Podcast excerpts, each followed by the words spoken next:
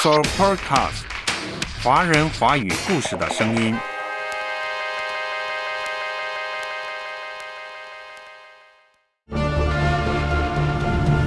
他胳膊一往外弯，就戳痛你的心脏，接着以沉默的对峙挑战你的意志。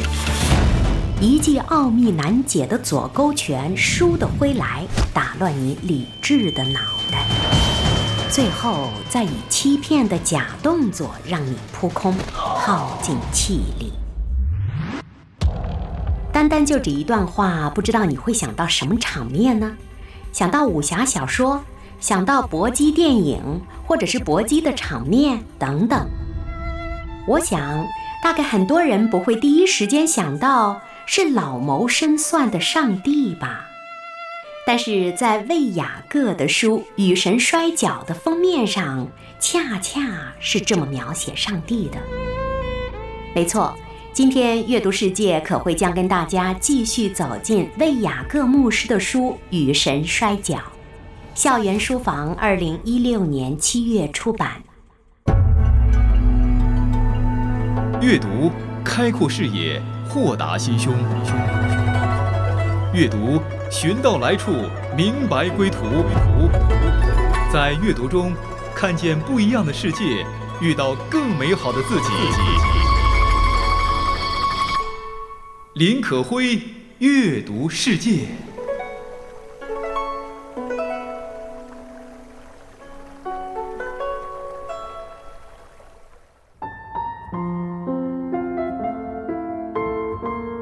在上期节目当中，我们提到了，上帝难道会背叛我们吗？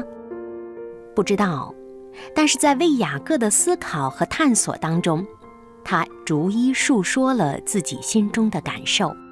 不知道上期节目你听完之后，有没有觉得你生命当中会有被神背叛、被他摔碎的时刻呢？今天我们继续走进这本书，继续探讨。上帝是不是像节目开头可辉所读的为雅各的书的封面上的那段文字描述的一样？上帝老谋深算，他把你带到了摔跤场，对你毫不手软。谈到上帝，我们会说他是我们的山寨、高台、避难所，是我们的盼望、力量、救赎主，是我们的父亲。然而，有时候我们更觉得上帝似乎是个难以对付的摔跤者，不会因为我们已经和他相识很久了就对我们放手，反倒他常常和我们僵持到最后一刻。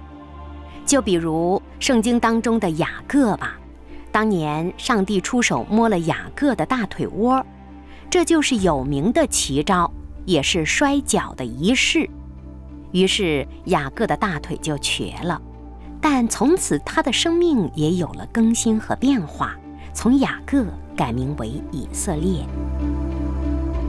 所有的信徒，所有在信仰路上探索过的弟兄姊妹，大概都经历过属灵的高峰和低谷时期。低谷时期，我们常常觉得上帝就是那个把胳膊往外一弯。戳痛我们心脏的老谋深算的斗士，当他一勾拳打来，把我们脑袋都打昏了；当我们求他的时候，他反而不出声，似乎远远地离我们而去了。天赋上帝真的是这样的吗？与神摔跤的作者魏雅各牧师感觉到，人生路上、信仰路上。我们都是纷纷上场要与神摔跤的人，为什么这么说呢？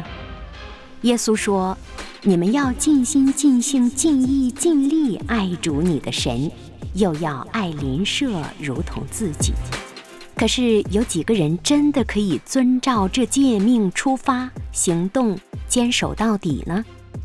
凡是看重和真正遵守这个诫命的人。都难免会遇上与神摔跤，在这个摔跤场，四围都围满了护栏。护栏是什么呢？它是人的心、灵、意志、智慧、力量。我们从方方面面要跟我们相信的那位神摔跤。说起摔跤，说的通俗一点儿，那就是我们起初信了，经历了磨难，就开始怀疑，开始追问，上帝沉默，上帝远离，我们更加气恼，于是我们跟上帝一起走上了摔跤场。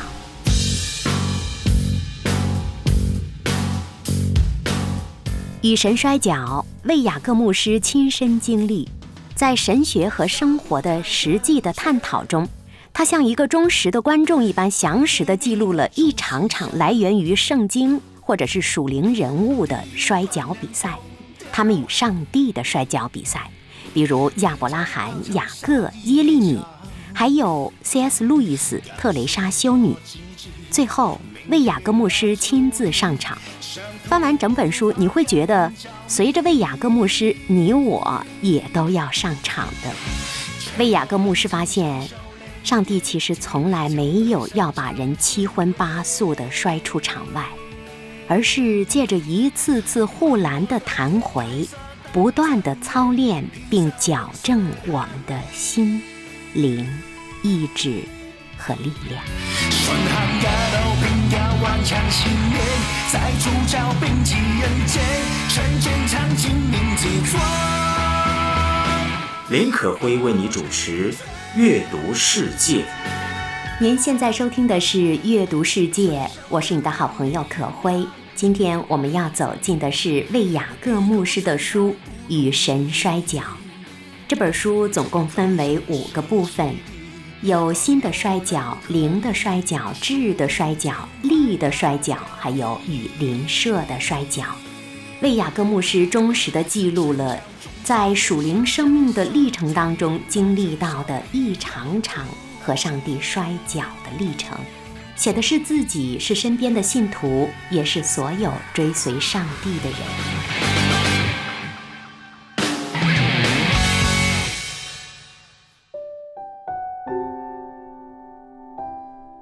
昨天晚上，可辉跟一位姊妹聊天儿。她是一位神学院即将毕业的神学生，她很沮丧，因为老师要求七月上旬就要交毕业论文，但是到七月底她还没有写完。事实上，最令她沮丧的是，她已经延毕一年了，本来该去年毕业的，今年已经是最后一个机会了。如果论文不能如期交上，他非常担忧能不能毕业。当我问到“你最怕的是什么”的时候，他说：“可慧姐，我不怕写，我也能写，可是我就是怕上帝搞我。”这句话一出口，他的眼泪就溢出了眼眶。我问他：“嘿，姊妹，在你心中，神是什么样的神呢？”神是什么？你能用一个字来概括吗？他找到了，《约翰一书》，神是爱。所以我们常常想，在低谷中，是不是上帝在故意的摔我、磨我？是不是上帝让我经历苦难的？低谷是不是就是他给我的？我完不成论文，我过不了这一关，我工作上出现了坎坷。家庭中出现了彼此之间关系的僵硬，或者是我身体出现了疾病，家人住了院等等，这些生命当中的坎坷，我们常常怪罪于是天父给我们的，是他在故意折磨我们。很显然，在魏雅各牧师的眼中，这恰恰是我们与神摔跤的开始，就像他所说的。上帝从来没有想过要搞我们，要把我们摔出场外，他只是借着一次次护栏的弹回，让我们变得更加的强壮。那些认真与神摔跤的人，最后得到的视野和胸襟、生命和智慧，都远远超过起初的想象。不知道听节目的你，现在生活当中有没有跟上帝摔跤的那个场域呢？是工作、婚姻、家庭、灵命，还是经济状况，或者是身体状况呢？不管怎么样，你准备好上场跟上帝进行摔跤了吗？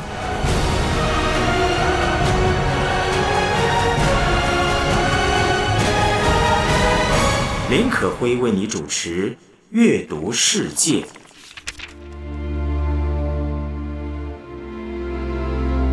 贝雅各牧师与神摔跤这本书的第一部分，题目就叫做“上帝的背叛”，甚至引用了诗篇六篇二到三节。诗人说：“耶和华，求你可怜我，因为我软弱。”耶和华，求你医治我，因为我的骨头发颤，我心也大大的惊惶。耶和华，你要到几时才救我呢？诗人言外之意，神呐，你还要折磨我到几时呢？你还要不理我到几时呢？你还要看着我苦到几时呢？是不是很像生活当中我们常常在心中嘀咕的？在祷告当中求问的，自言自语当中埋怨的，举头向天看着上帝所在的那个位置的时候，发出的愤怒的呼喊呢？我们以为上帝背叛了我们，我们在艰难困苦中挣扎，我们在绝望当中挣扎，这一切都是因为上帝给予的。为雅各牧师说：“当然不是，处于绝望中的男女一定要认识到。”我们仅仅依靠的信仰，我们深深信靠的上帝，怎么可能是这样的上帝呢？他在书中举一个例子，说有一位会友分享，当他朋友的孩子过世时，他感觉到触目惊心。他看着自己的孩子，对上帝祷告说：“神啊，如果有一天你把我的儿子接走了，像接走我朋友的孩子一样，我不会再理你。”你绝不是我又真又活的主，很像我们的心声吧？主啊，如果你不让我工作顺利，如果你不让我经济上获得收益，如果你不让我得到医治，你就不是我又真又活的主，你背叛了你跟我之间爱的关系。可是，威雅各牧师说，从神学的角度看，有关罪恶和痛苦的问题之所以棘手。噪音其实是有三种说法的，我相信很多听众朋友并不陌生。第一点就是邪恶和痛苦是真的存在的，不是因为信仰了上帝，我们就可以免于所有的邪恶困苦对我们的搅扰。只是说在信仰上帝的过程当中，我们有了跟上帝同行的力量，有了他在我们前面带路，有了他搀扶着我们。怀抱着我们度过痛苦，我们因而可以有平安而已。第二点，一个闪亮的上帝不会想要邪恶和痛苦，一个强有力的上帝也不会容忍它的存在。那么第三点，要不你信仰的上帝就是一点都不良善的，要不他就是能力不够。我想很多人也有这样的疑惑。神啊，你不说你是爱吗？为什么我经历这么大的痛苦呢？你不是说你会尽力的帮我吗？为什么你从来不出手呢？你是没本事，还是你根本就不善良呢？这三个论点没有一项是符合圣经中描述的上帝的。为了尝试回答有关邪恶和痛苦的难题，神学家甚至提出了神议论。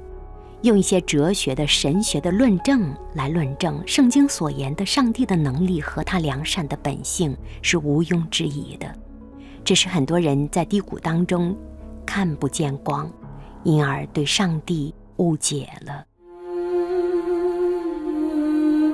为雅各牧师梳理了痛苦的来由，他说：“其实提到痛苦这个难题，我们知道。”在痛苦中，上帝仍然是爱我们的。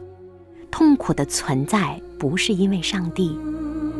回到起初，我相信大家都知道那个故事：亚当和夏娃违背了上帝跟他们的约，吃了不该吃的善恶果，因而人类都有了原罪。这罪不是上帝创造的，也不是上帝故意对付人的，乃是人自己在选择面前没有做出顺服上帝的选择。上帝从来没有藐视过他对我们的爱，我们对他的爱。在为雅各眼中，上帝甚至是决定向我们求爱的，就像在旧约当中，他一次次呼唤背叛的以色列回来，一次次的呼唤着，可是以色列仍然犯罪，仍然背叛上帝，甚至拜偶像等等。人的罪恶导致了人看不到上帝就在眼前，人的罪恶导致了人和上帝之间的关系的断裂。说回来，我跟我的那位朋友、那位姊妹的聊天继续下去。当然，他认识到上帝肯定没有搞他。那我想知道，为什么在论文这个过程当中，你经历了这么大的苦难呢？他自己也流泪地反思道：“其实很多时候有自己的软弱，甚至有自己的懒惰和逃避。有很多次机会，他都可以完成论文的一部分一部分，但是他没有。本来老师说完成一部分先交一部分，最后就可以连成一整篇。可是每一部分他都没有如期上交。”当然，到最终也没有完整的一篇论文，所以归结而来，首先背叛这份关系的，我的这位姊妹说：“可慧姐，我觉得是我先背叛了上帝对我的信任，我知错了。”为雅各牧师说：“其实原本不该如此的。亚当和夏娃第一对人类做出决定，他们的选择就弃绝了他们和上帝的关系。”也因此彻底地改变了上帝对世界该如何运作、人类该如何生活的最初的计划。原本他们应该可以和上帝享受永恒的恋情的关系，却因为错误的选择而被永远的玷污了。神学家们称之为堕落，并且认为我们现在甚至都身处于一个已经堕落的世界。我们亟待上帝拯救我们。我们亟待耶稣的再来。当初撒旦告诉夏娃，吃那树上的果子不一定会死时，他明显在撒谎，因为从那日起，死亡就进入了人类的世界。魔鬼是存在的，诱惑是一直存在的。上帝给了我们选择权，我们要向他祈祷，祈求他赐我们选择的智慧。我像崖上的芦苇扑倒在地，犹如江残的灯火奄奄一息。我渴求我的神啊，再看我一眼，不要任我在痛苦中默默哭泣。神啊，你是否看到我流泪的双眼？神啊，你是否听到我的叹息？我在痛苦中苦苦挣扎，你是否掩面不看？我在绝望中呐喊，你是否听见？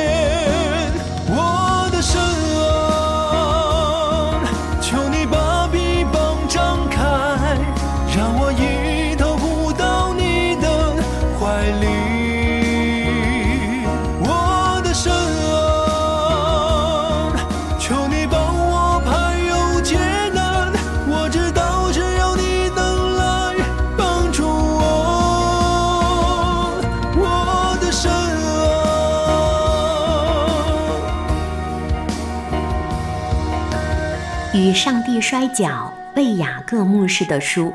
这里是阅读世界，我是你的好朋友可辉。林可辉为你主持阅读世界。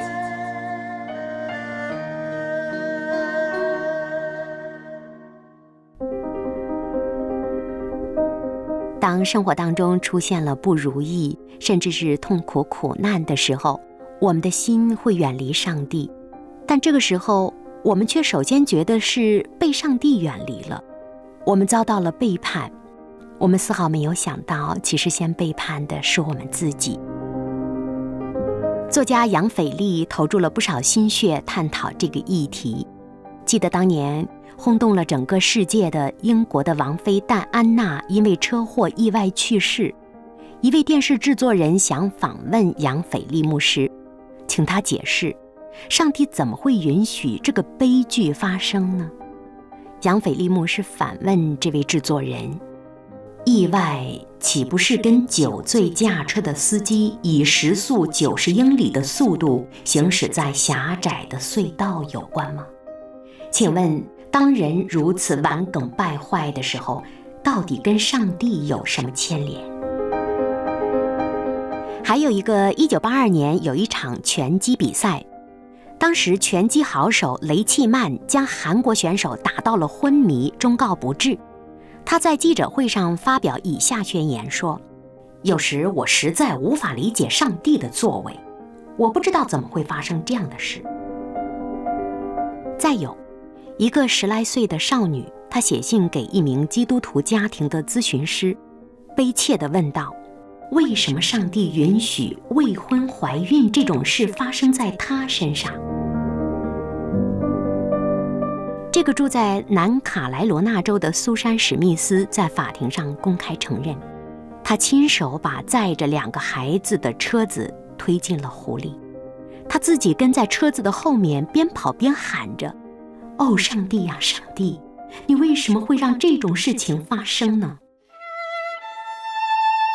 杨斐利牧师提出了一个很关键的问题。当一个拳击手拼命地击打对手不留余地的时候，当一个青葱少女恣意地放纵情欲，当一个母亲狠心地淹死自己的两个孩子，上帝在其中到底还能做什么呢？他给我们选择的权利，而我们所做的选择却不断地给自己带来苦难，给他人带来心痛和毁灭。这种自我毁灭的倾向，似乎没有止境。那也许有人会说，如果上帝早知道事情会这样，他为什么不拦阻？甚至，他就不该创造这样罪恶的人。贝雅各牧师在书中说：“如果要知道上帝为什么创造我们，为什么给了我们宝贵的选择权，我们可以想一下。”一个角色就够了，父亲。为雅各说：“我自己就是一个父亲。”他甚至在书中宣布，当他的女儿出生，一直到上高中的时候，一路上经历了校园霸凌、青春期等等的尴尬、局促不安，但他从来没有想过，因为女儿会经历这么多的坎坷波折，而不让她来到世上。魏雅各牧师说。不管女儿经历什么，我都是最爱她的那个人。我从来没有想过宁愿不曾拥有她，或者是早知道会经历这些，不把她生在世界上，或者我情愿不和她共度人生等等。作为一个父亲，我不会容许自己有这样的想法，因为真爱不是这样的。上帝对我们的爱是真爱。他从来没有想过让我们经历那样的痛苦，所以每当经历痛苦的时候，我们真的要想一想：是我们先背叛了上帝，是我们先放纵了私欲，是我们先纵容了自我，还是上帝故意打压我们呢？也许有人说，发生苦难的时候，上帝到底在哪里？我根本就触摸不到他。魏雅各牧师在书中说：“就拿我女儿的一生来做比喻吧，她的一生发生了许多的苦难，那些苦难会临到我的女儿，同时也会影响我，因为是我选择把她带到这个世上来。这些苦难发生时，我在哪里？我作为父亲，我就在她的身边，我在关心他，为他擦眼泪，并且时刻希望拥他入怀。”我们的天赋上帝，也就是这样在你我的身边的。所以，当你、当我以及整个世界陷入痛苦时，不要抱怨说上帝在哪里，而是要求神啊，你是靠近伤心的人的神。你说过要救他脱离这一切的，求你救我和帮我。这样呼求的时候，即便在苦难的深渊当中，我们仍然能感受到上帝的陪伴和安慰进入心底。因为圣经的话所言到的上帝的特质从来没有变过，甚至上帝不只是陪伴和安慰而已，他还医治我们的伤口。那些因为我们错误的选择而造成的伤痕，上帝派下他的独生爱子，借着他钉死在十字架上，就与我们一同受苦了，就带领我们走出伤痛了。上帝自己以人子耶稣的样式来到世上，并且受苦，他了解痛苦，了解被弃绝，也了解饥饿、不公义、残酷、缺乏等等。因为他全都亲身体验过。记得德国神学家莫特曼说：“我们所敬拜的是一个被钉十字架的上帝，耶稣被钉在十字架上，也就是三位一体的上帝亲自进入人类的苦难，亲身体验。是的，耶稣既是天父的爱子，同时三位一体的神也是与圣子同一体的。”所有的苦难，圣子受着，圣父也亲身经历着。这经历就在向你我证明，即使我们用自由意志拒绝他，他的爱也永无止息。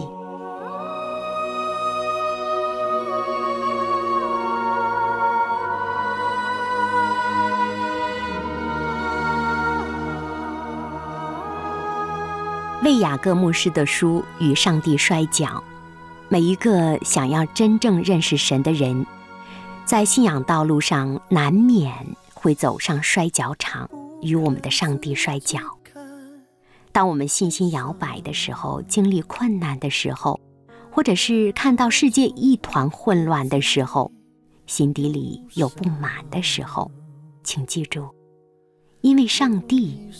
这世界的次序仍然存在，因为上帝存在，他爱的计划永不改变。不看过去，看前方，我就不会再迷惘。不要为明天忧伤。明天不在我手上。我是你的好朋友可辉，今天我们先分享到这里。如果生活当中你也在经历与上帝摔跤，我鼓励你翻开这本书，翻开圣经，然后用心的跟上帝交流，用心祷告，他一定会帮助你的。再会了。我心世界有。亮光。